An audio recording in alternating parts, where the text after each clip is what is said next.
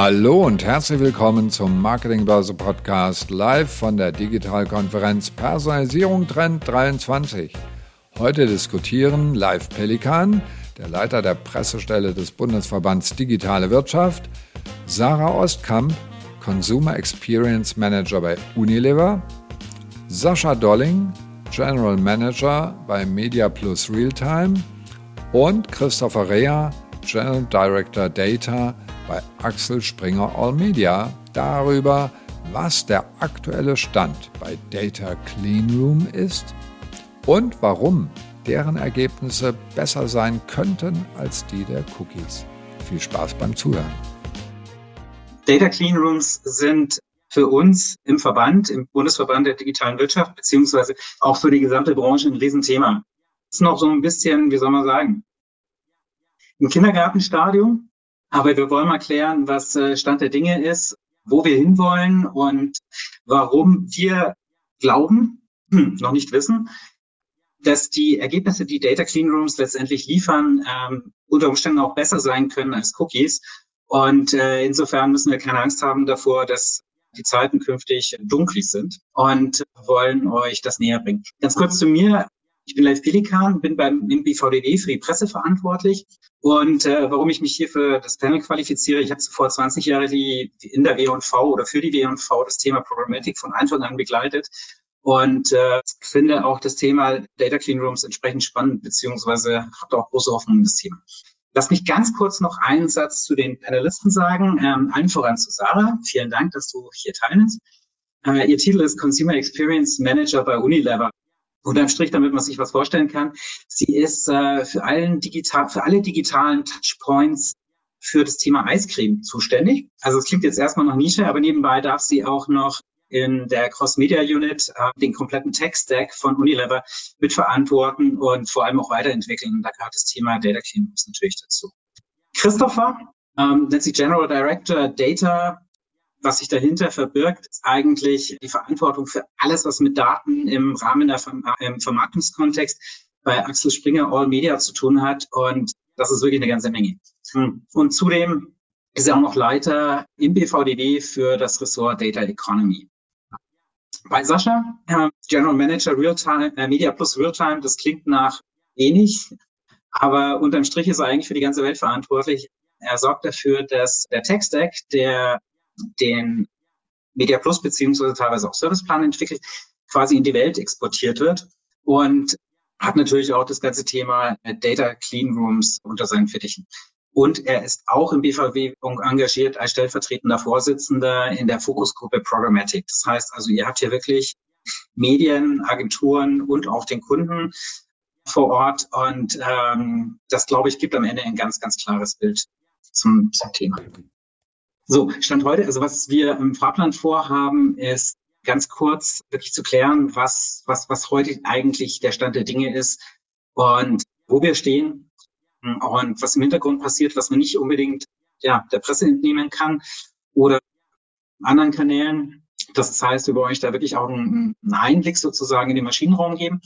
Und wir wollen natürlich klären, was noch im Markt passieren muss, damit wir richtig vorankommen. Geben euch auch einen Ausblick, wohin es geht. Jo. Und um mal grundsätzlich den Rahmen zu klären, wollte ich Christopher vorneweg bitten, uns ganz kurz zu erklären, warum der Markt eigentlich ähm, eine Alternative braucht, beziehungsweise was es bedeutet, wenn der Cookie as Identifier letztendlich wegfällt. Und die Frage hinten angehängt, sind Sie eigentlich alle da schon bewusst? Hm. Das, ist eine, das ist eine schöne Eingangsfrage. Vielen Dank erstmal fürs Intro. Schön, heute hier dabei zu sein. Ich sehe auch, wir sind stabil bei 65 Teilnehmern. Es darf gerne mehr werden, aber auf jeden Fall nicht weniger. Und ja, die gute Frage ist, oder warum, warum, warum ist dieses Thema Cookie überhaupt in aller Munde, beziehungsweise in aller, aller Marketermunde? Ganz einfach deswegen, weil jetzt wir ja nicht nur auf Plattformen wie Firefox und Safari keine direkte Ansteuerung von Third-Party-Cookies mehr haben, sondern vor allem auch Google jetzt nach mehrfachen Verschiebungen tatsächlich nächstes Jahr durchziehen wird und das, das Third-Party-Cookie abschalten wird. Also die Möglichkeit, über Third-Party-Cookies klassische Werbung zu betreiben. Äh, dabei ist es wichtig zu verstehen, dass Cookies allgemein als Informationsanker gar nicht so sehr abgeschaltet werden, sondern tatsächlich nur dieser Wildwuchs in Form von Drittinformationen, die durch die Gegend geistern, die aber gleichzeitig die grundsätzliche Art und Weise, wie bisher Werbung getrieben wurde, schlicht um das Allokieren von Inhalten und oder Nutzern zusammen mit Werbung zu bewerkstelligen, einfach damit zusammenbricht. Das heißt, wir leben in einer Zeit, in der die Art und Weise, wie Werbung betrieben wird, in, in die, die Art und Weise, wie auch Werbung und Finanzierung von freien Medieninhalten navigiert wird, neu aufgestellt wird. Das ist eine sehr spannende Phase. Du hast es gesagt, das ist so ein bisschen der Kindergartenstatus. Ich würde jetzt sagen, wir sind schon ein bisschen weiter als Kindergarten, aber im Kern ist es schon so, dass wir hier eine ganz neue Materie, die eigentlich in der Form, in der rechtlichen Konstellation, in der technischen Konstellation so noch nicht gegeben war, jetzt endlich auch gut umsetzen können. Und ich glaube, wichtiger Punkt hierbei ist, dass es viele Möglichkeiten gerade gibt, die kommen als Ersatz. Es werden viele Sachen verprobt. Es sind ID-Systeme, es sind Vermarkter oder netzwerkübergreifende ID-Systeme. Es sind die Frage der auch der Interaktion mit dem Browser. Es sind Fragen von Dezentralisierung, die sich gerade irgendwie hier abspielen. Und das heißt, ganz viele auch moderne Themen. Jetzt, wir wissen alle, im Moment ist AI in aller Munde. Alle, die sich mit der programmatischen Werbung zum Beispiel beschäftigen, wissen, dass selbst deine Algorithmen da jetzt nichts Neues sind. Das heißt, all das müssen wir zusammenfügen. Und das Tolle ist, dass wir hier eben aus allen Seiten Leute haben. Und die Frage ist, wissen das alle schon? Ich glaube, wir müssen ehrlich sein. Ich glaube, alle, die in diesem Kontext bewegen, haben davon mindestens schon mal was gehört. Ich glaube, man kann es dreiteilen. Es gibt einige, die wirklich vorneweg an diesen Themen arbeiten, Standards versuchen zu setzen, gemeinsam hier auch diese Cases in, in den Markt zu treiben. Das ist, das ist gut. Das ist viel, viel besser als das, was wir vor zwei Jahren hatten zum Beispiel. Wir haben ein, eine immer größere werdende Mitte, die sich mit dem Thema beschäftigt, aber noch keine finale Lösung genommen hat. Ich glaube, da ist ganz viel auch noch im Laufen. Da ist ein guter Austausch, zumindest aus meiner Sicht, gegeben. Und der wird auch immer besser. Und ich glaube, das ist ganz wichtig auch anzumerken, dass wir auf diesem Thema ähm, in den letzten zwei Jahren auch Brücken gebaut haben, wo vorher niemals Brücken möglich waren. Aber die Interaktion zwischen den Marktteilnehmern ist viel besser geworden. Und leider müssen wir ehrlich gestehen, es gibt leider immer noch einen Teil des Marktes, der sich überhaupt nicht mit dem Thema beschäftigt hat oder bisher immer wieder sagt, wird schon gut gehen. Und wenn wir ganz ehrlich sind, ich glaube, da sind wir uns alle einig, das wird leider nicht mehr gut gehen. Das Thema ist nicht mehr weiter aufzuschieben und jeder sollte sich zumindest damit weiter auseinandersetzen, weil elementar wichtig für den weiteren Geschäftsbetrieb. In aller Kürze. War sozusagen das Intro zur, zur, zur Bedeutung des ganzen Themas. Nachdem uns nicht der, der, wie soll man sagen, Kenntnisstand aller, aller Beteiligten hier äh, bekannt ist, wollte ich Sascha noch mal ganz kurz bitten, wie habe ich mir eigentlich so ein Data Clean Room konkret vorzustellen? Also sprich, was passiert da eigentlich und wie kommen da Daten rein und wie kommen da, und welche Daten kommen da letztendlich daraus? Ja, ist eine sehr ähm, gute Frage. Äh, live und da möchte ich mal kurz irgendwie auch auf eingehen, auf das, was Christopher gesagt hat, das ist der Markt noch zu wenig mit dem Thema beschäftigt. Denn wenn wir im Prinzip so aktuell was über Data Cleanrooms lesen oder hören, ich gewinne mal den Eindruck, man, man denkt Data Cleanrooms, das ist jetzt die Alternative zum Cookie, um Media zu aktivieren, um Kampagnen zu aktivieren. Und nach meiner festen Überzeugung werden Data Cleanrooms eine viel größere äh, Bedeutung haben als das, aber vor allen Dingen auch eine ganz andere Relevanz. Ja, wir werden damit Kampagnen aktivieren können, wir werden damit Daten aktivieren können, wir werden auch ganz andere Dinge tun. So Data Cleanroom und damit will ich zu deiner Frage kommen live, hat erstmal keine Funktionalitäten zur Kampagnenaktivierung. Ein Data Cleanroom tut etwas ganz anderes. Ein Data Cleanroom ist eine, ist eine sichere Umgebung, in der mit Daten gearbeitet werden kann, mit personenbezogenen Daten, auch mit anderen Daten, insbesondere auch mit personenbezogenen Daten, mit denen wir aufgrund von Bestimmungen der, der DSGVO gar nicht mehr so einfach arbeiten können. Vor allen Dingen auch aus, aus anderen Quellen, äh, von, andre, von, von, von, von anderen Anbietern, kooper, kooperativ. Werbetreibender und Publisher zusammen mit einer Agentur und so etwas. All das ist ja heute nicht mehr möglich. Und der Data Cleanroom bietet eine Umgebung, in der diese Daten verarbeitet werden können. Nicht mehr und nicht weniger. Äh, was meint das? Dort werden keine Daten gespeichert, da werden keine Daten vorgehalten. Wir können in Echtzeit in der Regel Daten hineinziehen, bestimmte Auswertungen darüber fahren lassen und dann im Prinzip neu aggregierte Reports fahren lassen, äh, bekommen. Wir können darüber neue Zielgruppensegmentierung bekommen, wir können zusätzliche Informationen über bestehende Kunden oder Nutzer bekommen und, und, und. Aber immer steht eigentlich das Thema Analyse im Mittelpunkt. Und das ist das, was mit dieser Data Clean Room Thematik, weil das Cookie stirbt, das Ganze überlagert, immer gar nicht gesehen wird. Also ein Data Clean Room ist eigentlich eine Umgebung, in der wir Daten matchen, um zusätzliche tiefere Erkenntnisse zu, zu bekommen oder zusätzliche Informationen an Daten heranzuspielen. Und damit wird es eine, aber auch eine sehr, sehr viel größere Relevanz nochmal äh, bekommen, als wir das derzeit wahrnehmen, weil es nämlich nicht nur um das Thema Aktivierung gehen wird, sondern vor allen Dingen auch ganz, ganz stark das Thema Measurement und, und, und Insight, also nämlich den ganzen Analysebereich abdecken wird, wo wir nämlich genau das brauchen. Wir brauchen künftig, um im Prinzip aus dieser Silo-Denke, aus der Plattform-Denke, die uns auch rechtlich teilweise auferlegt ist, nämlich ich habe einen Datenpunkt im Social Network, ich habe einen Datenpunkt bei der Suche, ich habe einen Datenpunkt bei meiner programmatischen Kampagne. Aber was hat den Nutzer denn insgesamt gebracht? Was hat es der Marke insgesamt gebracht? Das wird künftig im Data Clean Room stattfinden. Und das mit, ja, noch nicht mal anonymisierten Daten, sondern ich vergleiche das immer gern mit diesem Laborkasten. Äh, den wir so kennen. Wir packen da im Prinzip hochtoxische äh, Substanzen rein, haben dann die Hände in diesen, in diesen Handschuhen und können damit agieren. Und das ist im Prinzip ein Data Clean Room. Hochtoxisch sind personenbezogene Daten. Die wollen wir gar nicht anfassen, denn werden unsere Legals alle ganz nervös. Das ist alles ganz schrecklich. Also packen wir da rein, berühren die gar nicht, machen damit irgendwas Schönes, bekommen da was raus äh, und dann arbeiten wir an anderer Stelle weiter. Vielleicht mal ganz kurze Ergänzung, aber ich habe es mir nicht so, also das, das ist auch immer so, so, ein, so ein Thema, was, was, was mir durch den Kopf geistert. Also im Moment ist es ja so, dass man sich an diverse Dienstleister anbieten wenden kann und äh, im Prinzip einen relativ großen Pool von Daten hat aus unterschiedlichsten Quellen. Data Clean Rooms suggeriert ja, dass die Zahl der Partner, die da drinnen vertreten sind und ihre Handschuhe reinstecken, beziehungsweise ihre Hände in, in, in sicheren Handschuhen reinstecken, dass es überschaubar ist. Also so eine realistische Größe, dass da fünf Leute in einem Raum agieren oder sind das ganz, ganz viele? Also an mich die Frage live. Äh, nach meiner Wahrnehmung bisher sind das immer nur zwei Partner. Das ist eine bilaterale Herangehensweise. Mhm. Zwei Partner arbeiten kollaborativ auf einem bestimmten Datensatz. Und so sind die Data Cleanrooms, die ich kenne, auch angelegt. Es ist nicht so angelegt, dass da im Prinzip große Gruppen miteinander arbeiten. Im Zweifelsfall auch nicht auf ganz klar definierten Use Cases.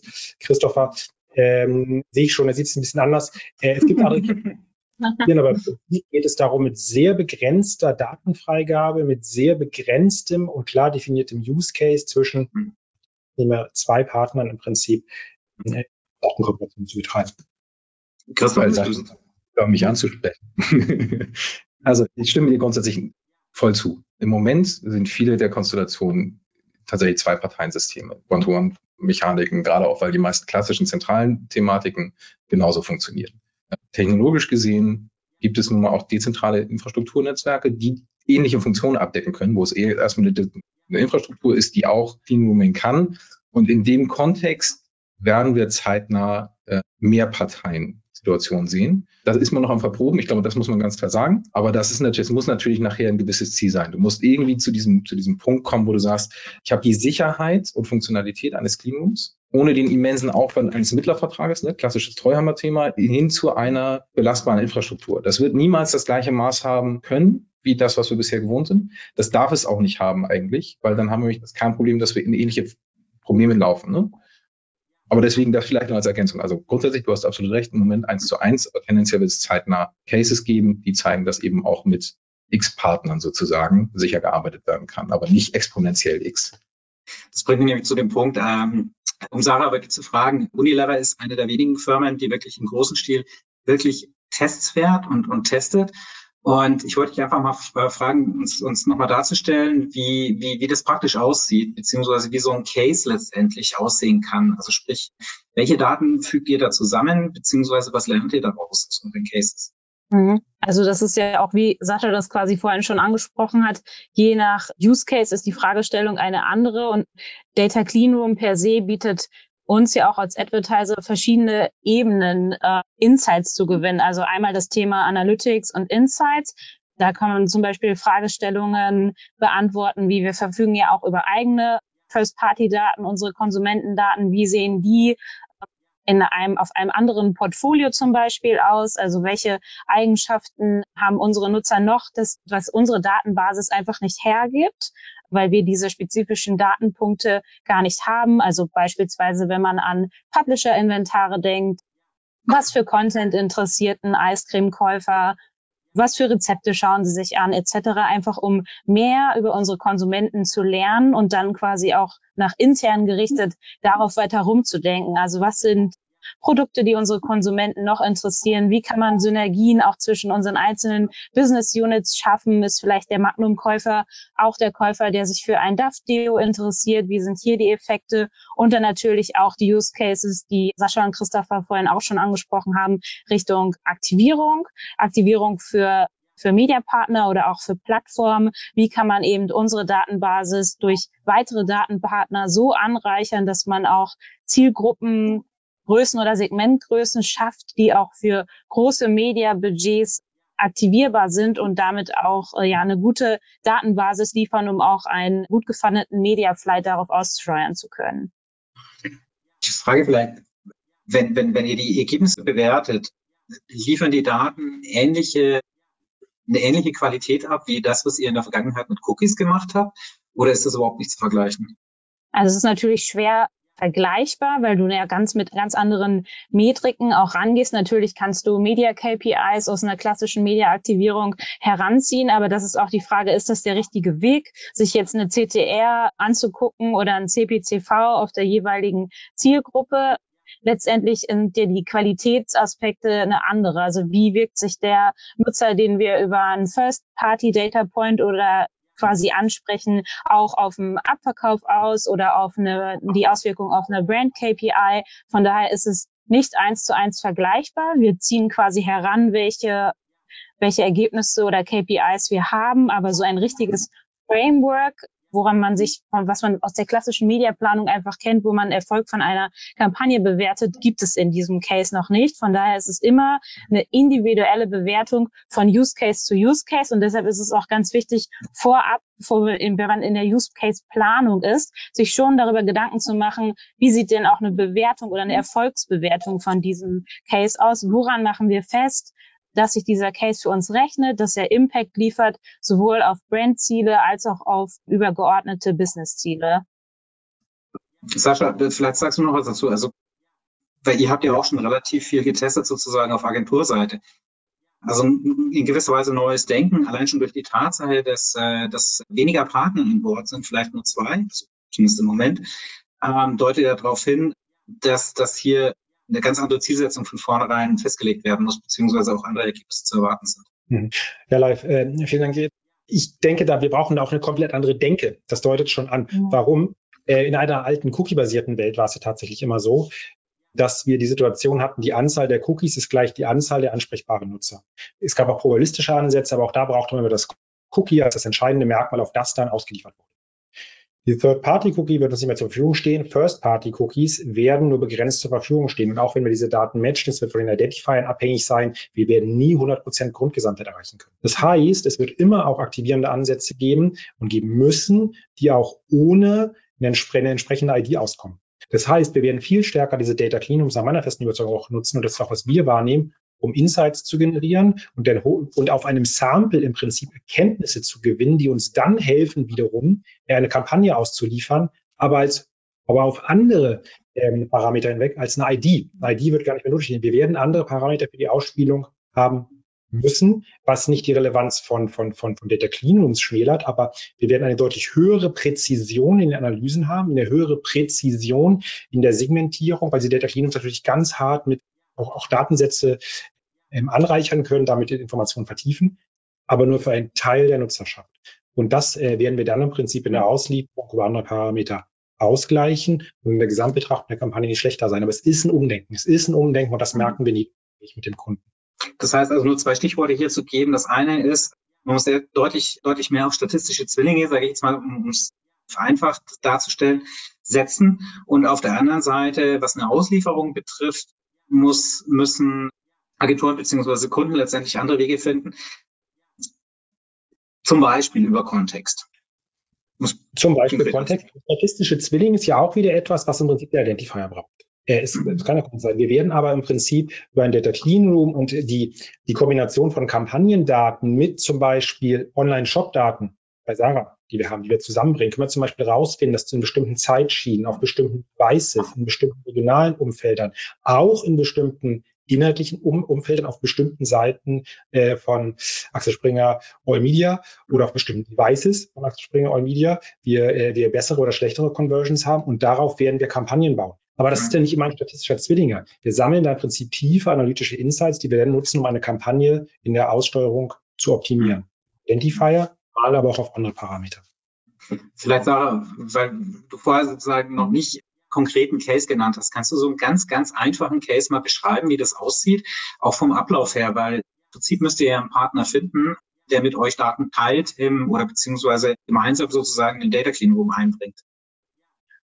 Genau, also da, wenn ich quasi einen Use Case beschreibe, dann kommen wir auch gleich so zu den Herausforderungen, was das alles so mit sich bringt. Und im Moment sind wir quasi noch in diese, in dieser Stufe, was Sascha schon beschrieben hat, dieses Eins zu eins, dass wir uns quasi mit einem Partner im Clean Room treffen, wenn man es so ausdrücken möchte, um Segmente oder auch Daten miteinander zu matchen und darauf basierend zu lernen. Was wir uns perspektivisch wünschen würden, ist natürlich auch, um das Bild zu komplementieren, weil unser Business ist ja so gestrickt als Konsumgüterhersteller, wir arbeiten B2B2C.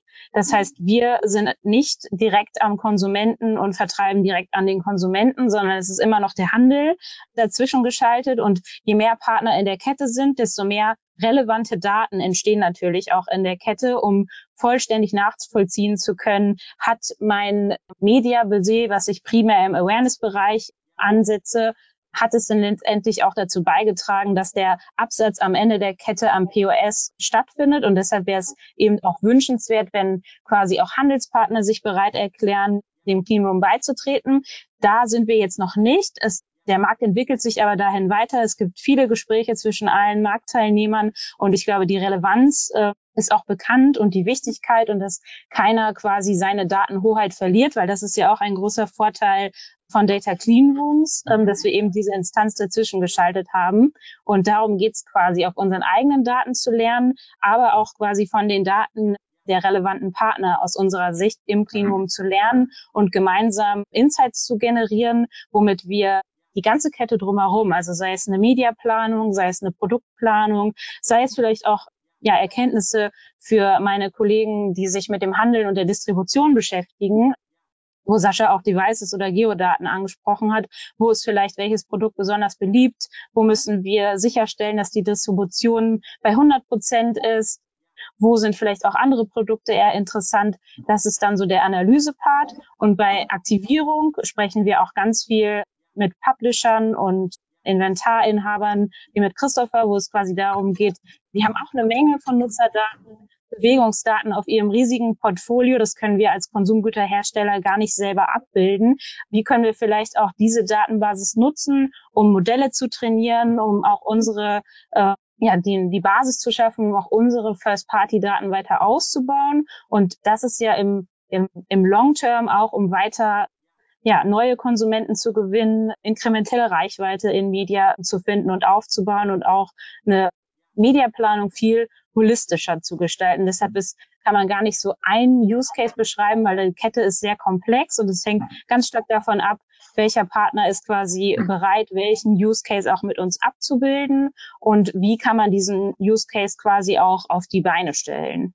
Also vielleicht, was mir aus alten Tagen einfällt, im Prinzip ist es ja das gute alte TV-Modeling. Das heißt, also du versuchst herauszufinden, welche Umfelder oder beziehungsweise welche, welche Themen für dich relevant und gut sind und gut funktionieren und daraus werden im Prinzip komplexe Modeling-Modelle entwickelt. Das jetzt sozusagen übertragen, habe ich lauter Micromodelings. Stimmt das? Also, oder habe ich dann falsch ja, es ist, es ist quasi auch eine neue Form ja, der Marktforschung und quasi im, im Live-Betrieb sozusagen. Also wir machen ja auch ganz viel Marktforschung parallel. Wir wissen, wie wirken sich einzelne Plattformen auf Media oder auch Brand-KPIs aus. Was hat letztendlich welcher Kanal hat auch zum Abverkauf beigetragen. Die großen Marketing-Mixed-Models, die, glaube ich, jeder große Markenhersteller am Markt auch fährt, die auch super reichhaltig an Insights sind, aber da haben wir eben den Zeitversatz auch drin. Und es geht quasi darum, auch in Echtzeit eben diese programmatische Logik, wie wir Media schon einkaufen, zielgruppenbasiert, auch auf den quasi Bereich davor, also wenn man die ganze Kette sich durchdenkt, einen Schritt vorher anzusetzen und da schon quasi zu modellieren, wie Sascha das auch beschrieben hat. Das ist quasi dieser, man könnte es auch einen Übersetzungsprozess äh, ja, nennen, dass ich das, die Insights, die ich habe, meine Zielgruppenbeschreibung, wo ich immer weitere äh, Learnings hinzugewinne, wie meine Zielgruppe eigentlich aussieht, wo sie sich bewegt, dass ich diese Erkenntnisse nutze und dann in eine Mediaausspielung übersetze, um eben genau meinen Konsumenten zu treffen, den ich ansprechen möchte mit meiner Kampagne. Lass mich ganz kurz mal auf die, die Vermarkterseite gehen, weil ich frage mich gerade, wie dann künftig sozusagen oder, oder was für einen Impact letztendlich Data Cleanrooms auf, auf die Vermarktung haben. Vielleicht, Christopher, gibst du uns so eine Idee, äh, in welche Richtung, also was ihr schon könnt und in welche Richtung ihr denkt? Vielleicht noch einmal rückgreifend auf das, was Sarah und was Sascha gesagt haben. Vielleicht ergänzend. Ich glaube, wir kommen hier in eine Phase, in der wir bei weniger invasiven Methoden, bei sicherer und datenschutzkonform, viel mehr Transparenz generieren, als es vorher war. Speziell, weil der Austausch, und das haben ja beide gesagt, viel intensiver wird. Der Austausch über Methodiken, die Frage, was ist denn eigentlich werthaltig auf der einen Seite, aber auch der Austausch zwischen Plattformen wie uns und unseren Nutzern, aber auch Plattformen wie Saras und ihren Nutzern viel intensiver geführt wird. Und wir viel näher daran kommen, was Nutzer denn eigentlich wirklich wollen. Wir überlegen, dass Third-Party-Cookies damals oder bis vor kurzem. Am Ende Segmente waren, die gekauft worden sind, die aus bestimmten Quellen aber nie ganz klar quasi gewonnen worden sind. Dann ist das, glaube ich, ein ganz erheblicher Schritt in Richtung Qualität. So, that being said, das ist natürlich etwas, das uns als Vermarkter und auch als Haus ganz klar antreibt, dass wir sagen, unser großes Asset, dass wir nah an den Nutzer dran sind, dass die Nutzer unsere Inhalte konsumieren, konstant konsumieren und dass wir da auch das Angebot machen wollen, entsprechend die gewollten Services anzubieten und damit ja auch unseren Partnern die richtigen Umfelder und die richtigen Bereiche zu, zu, zu geben, um Werbung zu schalten, so ganz simpel gesagt. Wir haben uns ja recht früh dafür entschieden, auch, auch da im Prinzip voranzugehen im Markt und zu sagen, okay, wir, wir gucken uns diese Themen an, wir bauen eigene ID-Systeme, wir gucken uns an, was für marktübergreifende Lösungen funktionieren, weil wir ganz stark daran glauben, ähm, dass ein freier Markt, ein freier auch Medien- und Demokratie stützender Markt, weil am Ende hängt das mit dran an der Finanzierung und der Zugänglichkeit von Internetangeboten, dass die irgendwie so funktionieren, dass wir da unser Fund mit einsetzen wollen, um zu gucken, was, was sind denn realistische Lösungen? und vielleicht auch gar, deswegen der, der Hinweis auf die Transparenz, vielleicht auch es ein bisschen besser zu machen als die, als die Plattformen, die teilweise Blackboxes sind, wenn wir ganz ehrlich sind. Und deswegen haben wir uns, wir haben ja den ganzen Datenstack bei uns aufgebaut über die ganzen Assets, um sicherzustellen, dass wir zum einen auch die Nutzer, wenn sie es denn wollen, entsprechend auch mit Services versorgen können und damit auch eine, eine Reichweite, ja, mit, ich glaube, wir, sind bei 86 Prozent der deutschen Internetnutzer, äh, zur Verfügung stellen zu können, die ansteuerbar ist in Zeiten, in der es dann vielleicht nicht mehr geht, aber vor allem auch in der technologischen und auch in der Standardsetzung Möglichkeiten zu schaffen und auch vielleicht Wege zu bereiten für andere Häuser, andere Teilnehmer des Marktes, die eben nicht die, die Mittel haben, um solche Themen einfach auszuarbeiten. Das heißt, wir haben mit zentralen Cleanrooms gearbeitet, wir haben mit dezentralen Systemen gearbeitet, wir haben tatsächlich bei uns auch die, die Aktivierung, auch die Insights soweit aufgebaut, dass wir das unseren Partnern anbieten können, schlicht weil das in dieser Größe ganz, ganz, ganz relevant war. Und ich glaube, das Aufbauen von solchen Tech-Stacks in der Regel ziemlich aufwendig ist. Zumindest ist das unsere Erfahrung. Das heißt, es wird auch tendenziell nicht, werden nicht alle machen können. So. Das heißt, es wird auch in diesem Dialog, den wir jetzt gerade beschrieben haben, darum gehen, dass wir irgendwie uns gegenseitig da technologische Möglichkeiten auch überhelfen, mal ganz blöd gesagt. Ne? Das heißt, für uns sind, keine Ahnung, ich verweise jetzt einfach auf den Case, den wir letztes Jahr auf der Dimexco vorgestellt haben, wo wir den ersten dezentralen Cleaning Case mit Analect und mit Renault umgesetzt haben, wo wir einfach versucht haben, mal zu vertesten, wie funktioniert das. Wir haben uns gleichzeitig auch mit Thematiken wie der NetID auseinandergesetzt und festzustellen, ist denn eigentlich so eine, so eine dezentral organisierte, nicht gewinnorientierte ID etwas, das spannend ist. Wir begleiten auch Thematiken wie die UTIC. Also generell die Frage, wie kriegt man eigentlich in diesem, in diesem Marktsystem in einer, in einer besseren, in einer qualitativ hochwertigeren Variante Marketing hin und auch Werbung hin, gerade in Zeiten, wo die Leute sehr sensitiv sind damit, was mit ihren Daten passiert. Und das ist auch unsere Verantwortlichkeit, aber von uns allen hier in diesem Kreis und alle Leute, die hier zuhören, haben genau dieselbe Verantwortlichkeit und deswegen sollten sie sich damit beschäftigen. Und auf der anderen Seite arbeiten wir zum Beispiel hier im BVDW über verschiedene Gremien, vor allem über zur Data Economy, immer gerne mit allen Kollegen und Kolleginnen aus der Branche, die da eben dabei sind, daran sicherzustellen, dass die hohen qualitativen Standards, die gemeinsam geschaffen werden und diese neue Form von Dialog zum Zuschütten von Gräben, die existierten. Und da muss man ehrlich sagen, der deutsche Markt hatte davon einige und hat auch immer noch ein paar. Und zum Niederreißen von Mauern, von Gärten. Vielleicht hier einfach auch in die Zukunft mal zu denken und auch den Dialog mit Behörden und derartigen zu führen, um sicherzustellen, dass wir Menschen Zugang zu Informationen geben können, die nicht zwangsläufig fake sind, sondern tatsächlich irgendwie gegenvalidiert. Und ich glaube, das ist so ein bisschen das, was wir machen. Wenn ihr das nächste Mal live bei unseren Experten-Roundtables mit dabei sein wollt, schaut mal auf digitalkonferenz.net vorbei. Dort findet ihr immer das Programm unserer aktuellen Digitalkonferenz. Habt ihr, also jetzt nochmal ganz kurz auf die Praxis runterbezogen, wenn ich als Kunde bei euch ankomme oder beziehungsweise letztendlich ist es dann, betrifft es ja nicht alle Publisher, Gibt es da Blaupausen beziehungsweise Standardprozeduren, um, um so ein Data Clean Room relativ zeitnah aufzusetzen oder, oder ist das sozusagen immer noch gehöriger Aufwand? Hm. Das ist eine schöne Frage. Also technisch gesehen, und da werden wir, glaube ich, hier alle wieder zustimmen, ist das gar kein Hexenwerk mehr. Also das geht verhältnismäßig schnell. Ähm, kommt auf an welche Lösung gewählt wird, ist es häufig eine rechtliche Frage. Äh, wenn man jetzt anguckt, wir haben im BVDW den, den Standard JCA als, als Vorschlag, sozusagen als Standard in den Markt gebracht gemeinsam mit allen Beteiligten. Das war so der erste Schritt, um überhaupt solche, solche Joint Control Agreements so, so schlank wie möglich irgendwie aufzusetzen, weil sie eine Grundlage auch gerade nach der, aus, aus Sicht der, der Datenschutzbehörden. Jetzt wird gerade in verschiedenen Labs auch dann gearbeitet, auch da für die Verwendung von Data Clean Rooms zum Beispiel. Ich gucke mal in Richtung Sascha. Aber auch in die grundsätzliche Frage, wie wir rechtliche Komplexitäten abbauen können, im Prinzip gemeinsam gearbeitet wird, um mit solchen Standards die Arbeit zu erleichtern. Um, ähm, that being said, wenn Standards da sind, haben wir trotzdem noch genug Marktteilnehmer und auch das völlig gerechtfertigt, die sich mit der Materie jetzt erst auseinandersetzen und lernen müssen, was ist denn jetzt eigentlich gut für mich und was ist nicht gut für mich, was funktioniert mit meinem Business Case, was funktioniert nicht mit meinem Business Case. Und deswegen sind wir, glaube ich, gerade jetzt in einer, in einer Phase, in der ganz aktiv Wissen auch transferiert wird von den verschiedenen Marktteilnehmern. Nämlich, genau wie Sarah sagt, wir müssen lernen und Sascha sagt ja auch, ne, es wird hier tatsächlich Wissen kombiniert, um zu einem Ergebnis zu kommen, das nächstes Jahr belastbar ist. Und ich glaube, das muss man sich ganz klar sagen. Wir sind hier in einer Phase, in der genau diese, diese Mechaniken des neuen Marktes, der hier entsteht, und das nochmal ganz deutlich, ich habe es eingangs gesagt, aber die Art und Weise, wie wir, wie wir Werbung machen, ändert sich komplett. Auch in der Form der Qualität der Ansprache und auch in der Form der, der, der Bewegung von Daten. Und das rechtlich einzueisen, das macht man gerade. Die Technik hilft an diesem Punkt tatsächlich. Auf der anderen Seite sind wir natürlich in Komplexitäten manchmal gefangen, aber ich glaube, das ist eine andere Diskussion. Aber das geht voran. Das, also ich bin da sehr ermutigt, tatsächlich, was da an Standards bisher geschaffen worden ist und was auch noch so gerade vor der Tür steht. Also die Anpassung am TCF. Ich weiß jetzt nicht, wahrscheinlich verlieren wir jetzt gleich ganz viele Leute, weil sie die ganzen Akronyme nicht so toll finden. Kann man nachher im Glossar nachschlagen. Aber so, ne, wie gesagt, TCF, neue Variante, da sind Verbesserungen drin.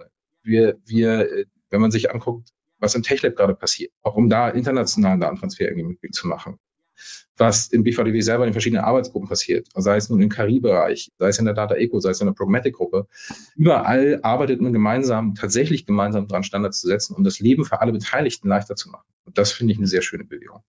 Also ich nehme es jetzt einfach mal vorne weg. Ich habe hinterher für euch, äh, liebe, liebe Zuhörer und Zuschauer, äh, ich habe noch äh, einen kleinen Tipp, wo ihr euch noch äh, ganz massiv aufschlauen könnt, weil Christopher und Sascha haben ein White Paper erstellt und ich sage euch nachher noch, wie ihr drankommt. Da steht schon sehr, sehr viel drin. Ähm, ja, gearbeitet. Und noch einige andere mehr. ja, ich war, es war ein ganzer Haufen. Ähm, und ich bin auch sicher, da kommt noch einiges.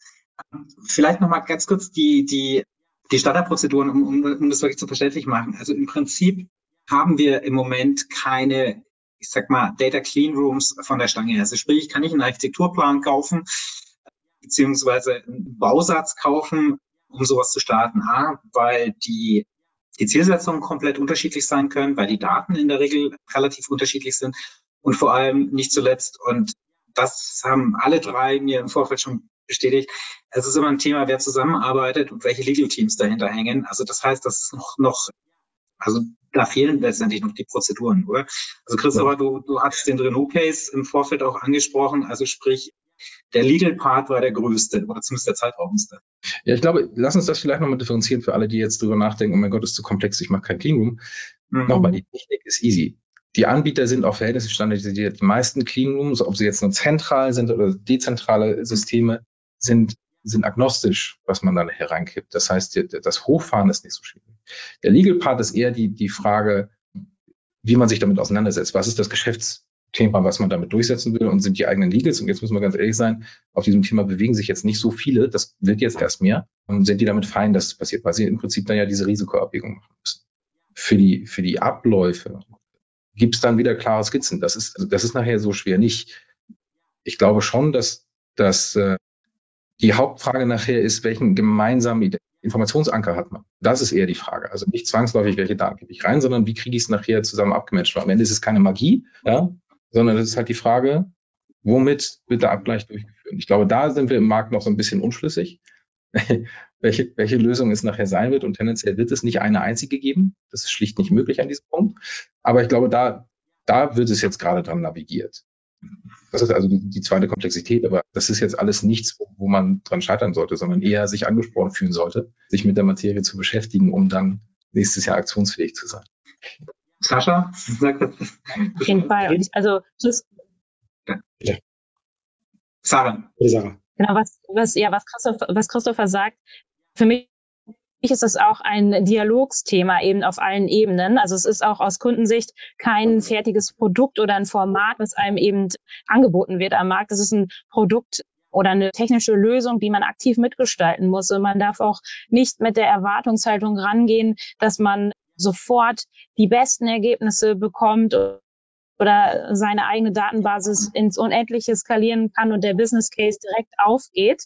Diese Erwartungshaltung darf man nicht haben. Man muss aber offen sein, mit den Marktteilnehmern und den Anbietern zu sprechen und gemeinsam an Use Cases zu arbeiten. Deshalb fand ich es auch ja super erfrischend, an dem White Paper mitwirken zu können, weil man dann erstmal von den Marktteilnehmern auch mitbekommen hat, wie sie überhaupt ein Data Clean Room sehen, wo sie sich bei sich den einordnen, was für Use Cases sie sich davon erwarten oder auch gerade planen. Und da haben wir schon im Dialog einfach gemerkt, dass es in ein richtig breites Spektrum geht. Und deshalb sind diese Blaupausen, die Christopher angesprochen hat, eben auch auf allen Ebenen wichtig, wohl wissend, dass der eigene Use Cases am Ende nicht zwangsläufig wie eine Blaupause aussehen muss.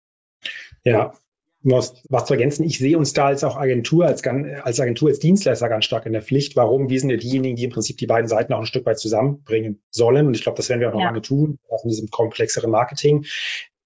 Und um das mal auf ein Bild zu bringen, wir müssen erstmal trennen Technik und Prozesse. Ich glaube, auf technischer Seite gibt es schon viele Standards, egal mit welchem Data Clean man spricht, egal mit welchem man arbeitet. Es gibt viele APIs und das sind zum Beispiel Standards, nämlich um Daten hin und her zu pushen zwischen Systemen. Dort, wo die APIs nicht da sind, ist es mittlerweile relativ einfach, noch weitere Daten onzuboarden, solche Dinge. Und das ist technisch gibt es da schon ein, einige Standards. Ich glaube, das Ivy Tech Lab arbeitet an weiteren Standards. Da tut sich gerade ganz, ganz viel. Wo die Standards fehlen, und das ist, glaube ich, auch, wo wir gerade so ein bisschen herumschwören, ist das Thema Prozesse. Wie näher ich dem, mich dem Thema? Wie nutze ich eigentlich die, diesen Baukasten, der da steht? Denn der Baukasten ist leider kein Duplo für äh, Zweijährige, sondern ist dummerweise ähm, das Verbrenner ferngesteuerte Auto für Erwachsene. Und da kann man halt schon sich dem Thema, Thema zu nähern, ist herausfordernd. Aber, bei der Bildsprache zu bleiben, ich bin jetzt 15, ich werde in der deutschen Kleinstadt groß und stelle fest, ich möchte mal was von der Welt sehen. Ja, ich kann gleich nach Mauretanien fliegen und die geführte Wüstenwanderung machen oder ich kann mich auf die Mofa setzen und mal ins, Nach ins Nachbardorf fahren. Und wir als Agentur äh, motivieren eigentlich immer dazu, erstmal mit der Mofa ins Nachbardorf zu fahren. Was meint das? Wir bewegen uns ja alle in einem programmatischen Stack, wir arbeiten mit Plattformen, es gibt zwei Arten von Data Cleanrooms. Es gibt die, die Abhängigen und die Unabhängigen. Die Abhängigen sind im Prinzip mit Bestandssystemen aus der programmatischen Welt, aus der Plattformwelt verbunden. Das heißt, man kann im Prinzip aus einer DSP heraus oder ähm, ähm, aus, aus, aus einer anderen Handelslösung heraus weitere Daten onboarden, datenschutzrechtlich sauber nach Cleanroom-Mechaniken und so zusätzliche Erkenntnisse gewinnen über die eigene Zielgruppe, über die eigenen Kunden, über deren Nutzungsverhalten und so weiter. Und so kann man für sich erste kleine Use Cases erstellen, wo man erste Erfolgserlebnisse hat als Werbetreibender und feststellt, hey, das steckt in den Daten drin, das steckt möglicherweise in den Daten auch nicht drin. Äh, und so kann man lernen, so kann man langsam gehen. Und dann wird man irgendwann an den Punkt kommen, dass man feststellt, mich interessiert ja nicht nur die Daten von meiner, äh, die Daten von meiner Plattform, sondern mich interessieren ja noch die Daten meiner Plattform in Kombination mit drei anderen Plattformen und meiner programmatischen oder auch bei basierten Kampagnenplanung. Und dann bin ich an dem Punkt, wo ich unabhängig Data Cleanroom brauche. Und dann wird die Welt viel größer und dann bewegt man sich quasi auf den Modellbausatz Verbrenner, ferngesteuertes Auto zu. Aber dann hat man Erfahrung, dann weiß man, wo man anfängt. Da kann man die Teile schon identifizieren und dann wird es schon deutlich leichter. Das heißt, Data Cleanrooms nach meiner festen Überzeugung sind dazu da, die, die digitale Marketingwelt zu entdecken, herauszufinden, sein, seinen Blick auf diese Welt zu vergrößern. Aber das macht man Schritt für Schritt für Schritt. Und darum sagen wir jedem Kunden, sag uns, wo du hin willst, aber lass uns vor allen Dingen darüber sprechen, wie wir loslaufen. Das war nämlich genau die Frage, weil äh, die, die, die sich mir als, als alter Journalist gestellt hat. Also wie verändern sich dann die Businessmodelle? Das heißt, also der Beratungsansatz der Agenturseite wird deutlich größer. Da sind wir uns, glaube ich, einig. Da, da geht's hin. Der Beratungsaufwand wird nicht größer. Die Fragen sind die gleichen, auch nicht komplexer, aber wir können endlich unsere, unser Know-how wieder viel besser ähm, einbringen. Warum? Weil, weil wir nicht von einem relativ dummen Cookie im Prinzip so getan wird, als ob ein Cookie das könnte, was wir als Agentur machen. Jetzt wir als Agentur müssen uns wieder mit Marktverständnis, mit Medienverständnis, mit Zielgruppenverständnis auseinandersetzen. Und mit diesem Grund-Know-how, mit diesem Skillset müssen wir tief mit den Publishern, mit den Werbetreibenden in die Daten einsteigen. Das heißt, wir als Agentur finden das tatsächlich gut, weil wir, weil endlich wieder erkannt wird, es geht nicht alles von alleine. Das ist auch nicht ein Häkchen in irgendeiner Plattform. Das ist harte analytische Arbeit jeden Tag. Christopher, es gilt für die Publisher genauso, oder? Ja, also ich glaube, in der aktuellen Phase sind wir tatsächlich auch Berater, schlicht weil wir gezwungen sind, auch ganz intensiv uns mit diesem Thema auseinanderzusetzen und deswegen auch Sparringspartner mit, mit Menschen wie Sascha oder eben auch dann mit Sarah. Äh, für uns ändert sich das Modell natürlich in der Form, dass wir viel mehr auch Technologieträger sind. Ne? Schlicht, also die, die von uns investiert haben in so First-Party-Data-Stacks und die, das, das Aufschließen sozusagen dessen, was machen die Nutzer bei uns auf der Seite, ist ja ist eine neue Form, die so vorher teilweise gar nicht notwendig war, in Anführungszeichen. Äh, und wir sind auch in diesem Punkt Insights Provider, weil wir eben direkt an der Quelle sitzen. Das heißt, wir müssen auch erstmal nochmal verstehen, wie bereiten wir eigentlich Informationen auf. Ne? Also die, dieses ganze Wissen, das wir jetzt bei uns auf unseren Plattformen als Publisher aufschließen und aktivierbar machen, das muss ja auch verstanden werden. Und wenn Sascha sagt, er bekommt auch die Aufgabe, das viel mehr zu interpretieren, dann ist es nachher auch an uns zu sagen, alles klar, du kriegst jetzt auch Informationen von der Quelle.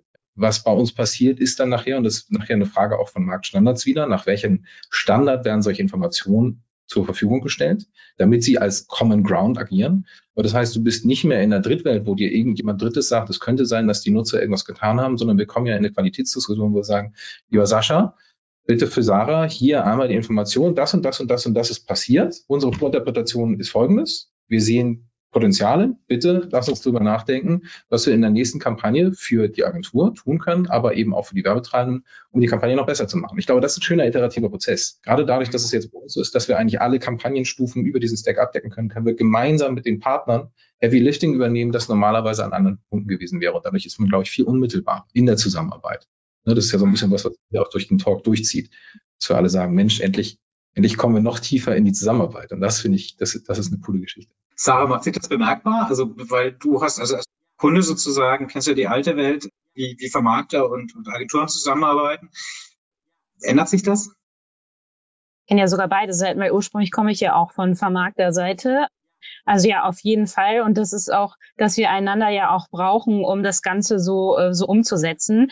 Weil natürlich, also auch auf Unilever-Seite, wir haben viele Kollegen, die sich auch intensiv mit Digital und Data und Programmatic beschäftigen. Aber in einer in der Exekution arbeiten wir natürlich immer noch super eng mit unserer Mediaagentur zusammen und die ganze Analytics Power sehe ich da auch eher auf Agenturseite als bei uns in-house, weil sie dann eben wieder diesen Blick auf die Plattform und auf eine holistische Mediaplanung viel besser haben als wir selbst. Was wir hingegen dann wieder zusteuern können, ist eben die Business-Seite was eben die Agentur und die Publisher nicht so mitbekommen. Wir sehen dann ja quasi in unseren Zahlen, wie sich Media auf Business auswirkt und das muss man dann eben alles zusammenbringen und jeden Blickwinkel gibt dann ein komplementiertes Bild, wie man die Learnings auch für die zukünftige Planung besser einsetzen kann. Von daher geht es nicht alleine. Wir brauchen alle Marktpartner und auch das Know-how, was eben auf den Seiten sitzt, äh, um uns da auch auf ein anderes Qualitätslevel zu bringen.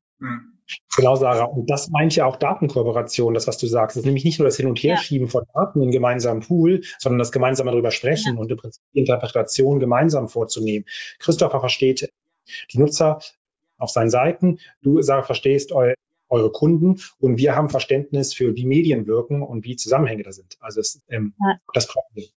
Wir haben dann eine Frage auch aus dem Publikum, äh, die ich jetzt gleich hinten anhänge. Also geht um, um First-Party-Daten letztendlich. Also Sarah, ich glaube, ihr habt ja das Problem, dass ihr als, wie du, wie du es vorher angesprochen habt, dass ihr B2B, to C seid, aber letztendlich kommt man nicht mehr umhin, First-Party-Daten aufzubauen. Das heißt, äh, wir haben in der Vergangenheit schon viel darüber geredet, um Owned und Earned und Paid Media. Also in der Diskussion hatten wir das schon rauf und runter.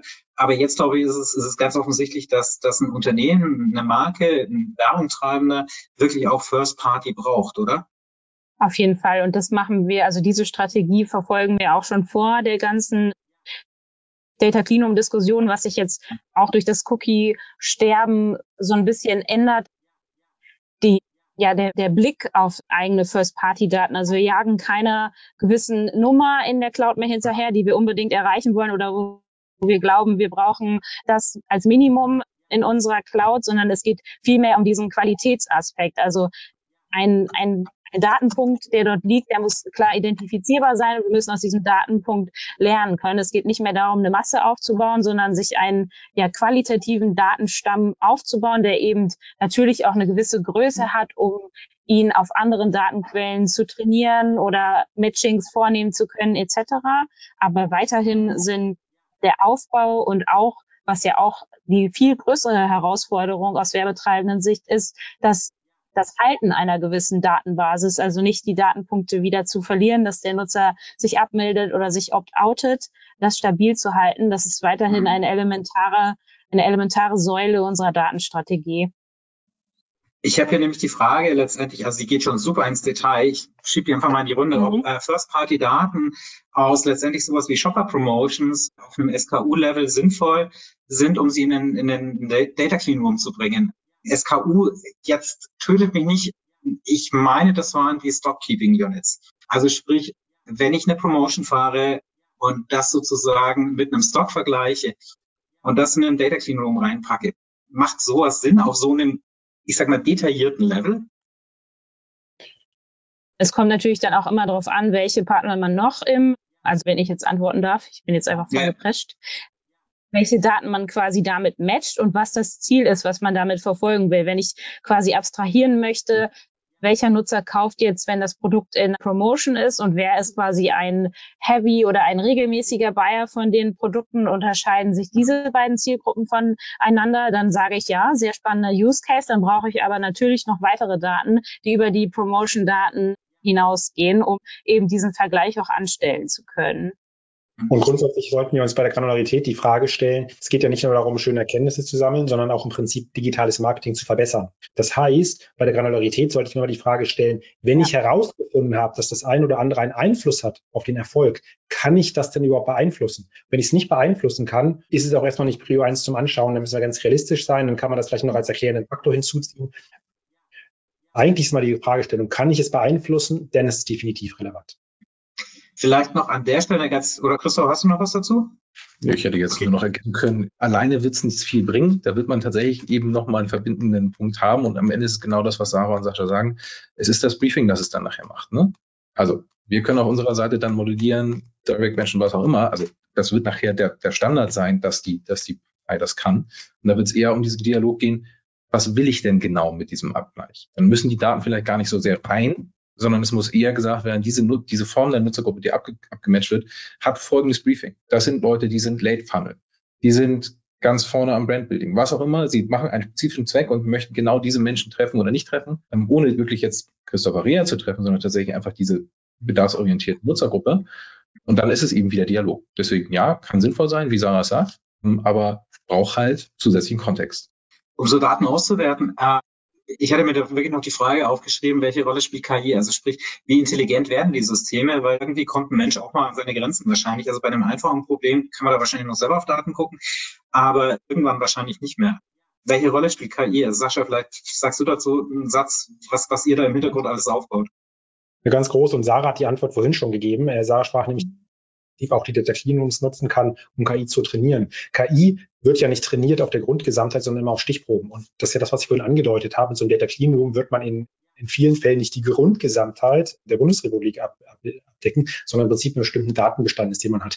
Und wenn man da eine KI draufsetzt, dann kann die damit ganz, ganz, ganz viel rausfinden. Sie kann nämlich viele multivariate Testings im Prinzip vornehmen und Zusammenhänge erkennen, die uns nur sehr langsam oder sehr mühsam äh, im Prinzip klar werden würden. Und äh, ja, das ist der klassische Use Case, eine KI auch auf Data Cleanroom draufzusetzen, äh, um dann im Prinzip Dinge automatisiert zu verbessern. Wenngleich ich sagen muss, da sind wir jetzt noch nicht in der Breite. Also dem nähern wir uns jetzt an. Da gibt es mit Sicherheit Tests äh, unterschiedlichster Seite und da gibt es auch gute Beispiele dafür. Aber sowas auch aufwendig, was dann auch äh, teuer im Zweifelsfall äh, bei den Ressourcen aber da werden wir hinkommen, ja, Data Cleanrooms in Kombination mit KIs, um dann im Prinzip die Erkenntnisse auf der Grundgesamtheit auszurollen. Das ist sicherlich ein sehr, sehr wirksames Instrumentarium. Hm. Also in meiner, in meiner Wunschvorstellung sozusagen wird die KI so gut, dass sie auch mit in Anführungszeichen kleineren Datenmengen zu, zu, zu guten Ergebnissen oder sehr guten Ergebnissen kommt. Weil letztendlich, was, was, was ich mich in meiner auch journalistischen Karriere immer wieder gefragt habe, welche Rolle spielen die großen Plattformen, Klammer auf, US davor bitte setzen, die ja unglaubliche Datenmengen haben und seit Jahr und Tag nichts anderes machen, als diese Daten auswerten, komme ich als Unternehmen oder als Publisher auch in so eine Richtung. Also das heißt also, wie, wie gut kann das werden und, und wie relevant ist das, um letztendlich in diesem Datenspiel auch mit den großen Plattformen mitzuhalten? Ich glaube, Christopher ist jemand, der definitiv Meinung hat. Also ich glaube, wenn, wenn sich, glaube ich, wenn man sich das wirtschaftlich vorstellen dürfte, dass man irgendwann 80 Prozent eines Marktes hält, da wird jetzt keiner Nein sagen. Lass es mal so sagen. Auf der anderen Seite ist es, glaube ich, ist, ist es halt, wir sehen die Probleme, die daraus erwachsen für den Markt, also es ist gar nicht erstrebenswert. unabhängig davon, die Eingriffstiefe, die Plattformen in der Art und Weise der Daten haben, durch die Arten-Logins, die auf verschiedenen Devices sind, die quasi durch den Browser etc. gezogen werden, ist eine Eingriffstiefe, die eigentlich kein, würde ich jetzt mal sagen, von uns dreien hier interessiert. Eigentlich. Weil das ist eine Form von tiefer Information, die man gar nicht braucht für die zur Verfügung stellen von zum Beispiel Werbung. Ich glaube, dass das ist ja auch eines der Themen, das gerade ganz aktiv verhandelt wird im kartellrechtlichen Rahmen, im Europäischen Parlament, in den deutschen Parlamenten, aber eben auch zwischen den Marktteilnehmern und vor allen Dingen auch mit dem Nutzer. Und darum geht es ja nachher. Ne? Frage, Frage der Mündigkeit der eigenen Datenverwendung. Da müssen wir auch erstmal hinkommen. Leider, leider, wenn wir ganz ehrlich sind, in Deutschland noch so ein bisschen hinten dran. Ne? Aber da muss man, glaube ich, hinkommen zu sagen, wie kommt man in diesen gesellschaftlichen Dialog zu sagen, was sind, für, was, was sind die Informationen, die man tatsächlich auch aktiv dafür nutzen muss. Und dann kommen wir zu der, zu der Frage, will man als Publisher dahin kommen, was die, die, die US-amerikanischen Plattformen machen? Hm, ich glaube, das ist nicht erstrebenswert für uns. Am Ende ist es, deswegen habe ich eben so deutlich gesagt, es gibt einen freien zusammenarbeitenden Markt. Äh, weitere World Gardens aufzubauen, ist nicht das, was, was Demokratie fördernd ist. Das ist nicht das, was einen freien Markt fördert. Das ist auch nicht das, was ein Werbetreibender nachher will. Ne? Das, du willst nachher die Menschen erreichen. Du willst nicht ein System bauen, um ein System zu bauen, sondern du willst am Ende mit Menschen interagieren und du möchtest gerne irgendwie einen Produktzyklus am Leben halten und Menschen damit glücklich machen und dann sagen, als klar, dann wollen sie noch mehr davon. Und deswegen ist es, glaube ich, die Art und Weise, wie wir jetzt hier auch das heute dargestellt haben, die Form der Zusammenarbeit, die viel interaktiver ist, die viel mehr darauf ausgerichtet ist, eben auch Nutzer ohne, ohne massiv invasive Systeme anzusprechen und ihnen das zu geben, was sie dann auch wollen, im besten Falle. Das ist etwas, das jetzt, glaube ich, viel sünder passiert, als dass es in den Blackboxen vorher passiert ist. Das kann ich so sagen. Kommen wir dann zum Schluss, weil ich gucke guck auf die Uhr. Ein paar Minuten haben wir noch ich habe im Prinzip zwei Fragen. Also das eine ist, es ist im Moment relativ schwierig, an Informationen zum Thema kommen. Ähm, Sarah, auf, auf wen schaust du oder auf was schaust du? Wo kriegst du Informationen her? Ja, natürlich von den Marktpartnern oder auch über den Verband. Also das ist ganz wichtig, darüber zu sprechen. Viele Partner kommen auch auf mich zu. Aber wir gehen auch aktiv, wir sprechen ja im Rahmen von Media- und Kampagnenaktivierung super viel mit Publishern, mit Plattformen. Das ist ganz logisch, weil wir auch versuchen, eine holistische Mediaplanung hinzubekommen. Und ja, da sprechen wir natürlich automatisch auch mit technischen Dienstleistern, mit Cleanup selbst, mit Identity-Anbietern und versuchen uns da einen eigenen Point of View zu bilden und auch einen Way Forward für uns zu finden. Sascha, vielleicht, wenn, wenn ich mir den deutschen Markt anschaue, Anbieter von Data Cleanrooms, die ja eigentlich immer neutrale Unternehmen sein sollten oder neutrale Anbieter sein sollten, wie, wie stehen wir da international da? Oder, oder ist es wieder ein Thema, was quasi international dominiert wird? Ja, es ist grundsätzlich Thema der Technologie. Also bei den abhängigen äh, Data Cleanrooms, die sich an große Plattformen andocken äh, oder, oder daherkommen, ja, also damals sowieso nichts. Und auch bei, dem, bei der unabhängigen Thematik sind es wieder die üblichen äh, Nationen, die da natürlich ganz klein im Lied sind. Das ist halt die große Herausforderung, dass wir vielfach im Bereich Technologie halt über die letzten Jahre, und das wäre ein komplett neues Thema, einfach bestimmte Entwicklungen auch äh, oder auch bestimmte Investitionen gescheut haben. Ich hoffe, wir können ja aufholen. Ähm, aber ja, wir, also wir reden natürlich auch wieder vielfach mit der nationalen Lösung nicht aus dem deutschen Raum und arbeiten auch mit denen. Wobei ich da gerne vielleicht, wenn ich ergänzen darf, ne? also jetzt mal der Blick aus Deutschland raus in Richtung internationale Märkte, auch in Richtung des US-Marktes.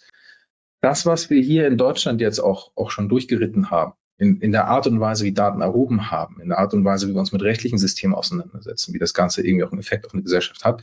Das ist ein Know-how plus. Ne? Für jeden, der jetzt hier zuhört, und wir haben mittlerweile 77 Teilnehmer, die wahrscheinlich darauf warten, dass die nächsten dran sind.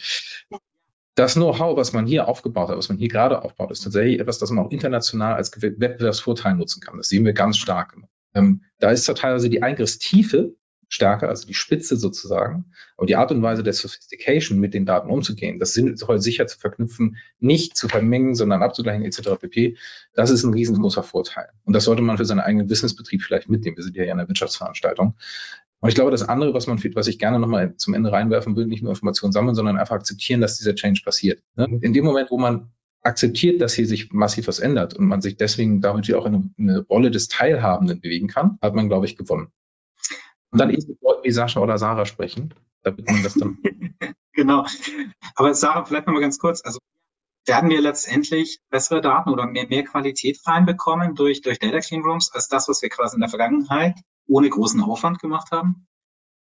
Also ich finde, du kannst die alte Welt nicht unbedingt mit der neuen Welt vergleichen. Also wir suchen ja auch nach keinem Substitut für den, für den Third-Party-Cookie. Darum geht's nicht. Ich glaube, das schlägt auch so ein bisschen in die Kerbe, was Christopher gerade gesagt hat. Wir versuchen nicht wieder ein Workaround zu bauen, mit dem wir den Third-Party-Cookie einfach ersetzen können, sondern wir versuchen uns zu öffnen für eine ganz neue Art ja, der, der Datenaktivierung innerhalb von, von Mediakampagnen.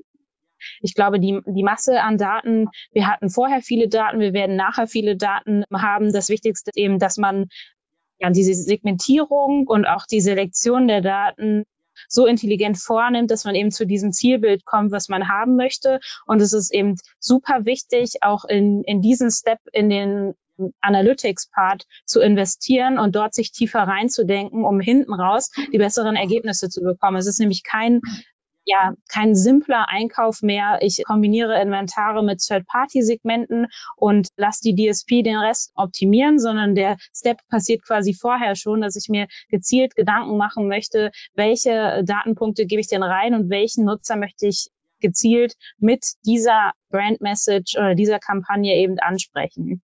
Sascha, hast du dem noch was hinzuzufügen? Weil ich glaube, ein Thema ist, das war die Komplexität.